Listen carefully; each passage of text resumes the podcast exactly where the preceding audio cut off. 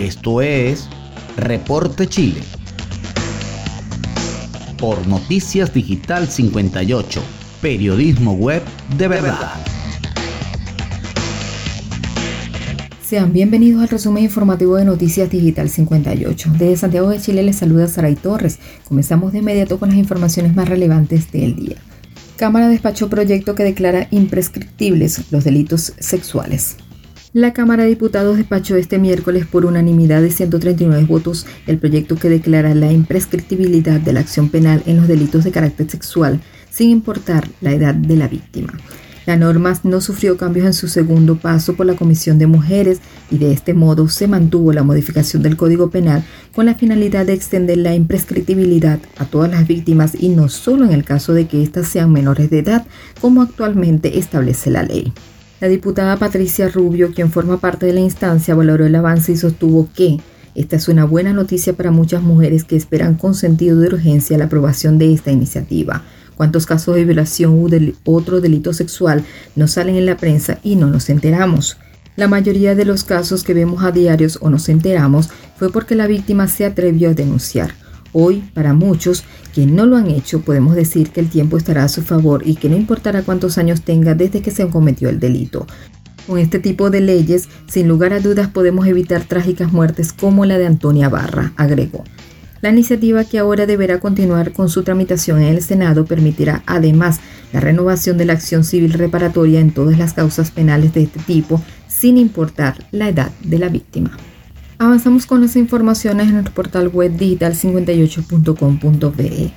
Ministerio de Salud publicó el informe epidemiológico. El Ministerio de Salud publicó este miércoles 18 de agosto el 147 informe epidemiológico sobre el estado de la pandemia del coronavirus en Chile, donde se detalla la cantidad de casos activos por región y comunas, entre otros datos. El documento contempla antecedentes recopilados en base a los datos disponibles hasta el 15 de agosto pasado a las 0.30 horas.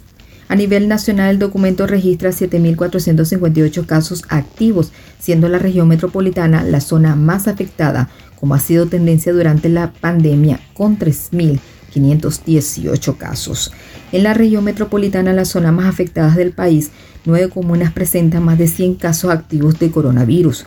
La lista es liderada por Puente Alto con 301 contagios, seguido de la Florida con 214, Maipú con 196, Las Condes con 190, Santiago con 152, Peñalolén con 131, San Bernardo con 113, Ñuñoa con 108, Pudahuel con 106 y San Miguel con 91 casos. Pasamos ahora a información meteorológica. Alertan por posibles granizos y tormenta eléctrica en la región metropolitana. Este miércoles la Dirección Meteorológica de Chile emitió una alerta por posibles tormentas eléctricas en la región metropolitana, en el marco del sistema frontal que está afectando la zona centro-sur del país. De acuerdo al organismo, el fenómeno podría estar acompañado de granizos y se espera que se presente durante la tarde y noche de este miércoles. Durante la tarde y noche del miércoles 18 de agosto se desarrollarán tormentas eléctricas acompañadas de precipitaciones del tipo granizo, indicó. Además precisó que el fenómeno se desarrollaría especialmente en el tramo sur y oriente de la región metropolitana. Y finalizamos con información económica. Precio de la gasolina bajará desde este jueves.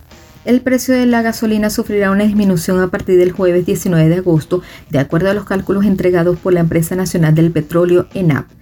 La empresa nacional del petróleo en su entrega semanal dio a conocer los motivos del aumento que experimentará la gasolina, explicando que se estima considerando la regla del precio de paridad de importación, el mecanismo de estabilización de precios del combustible, el fondo de estabilización de precios del petróleo y los mecanismos establecidos por la autoridad.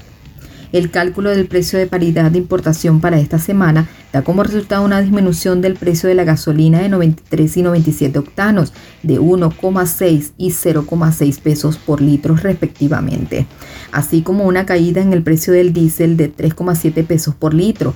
En tanto, para el gas licuado de uso vehicular se calcula un alza de 2,7 pesos por litro, señaló así la entidad.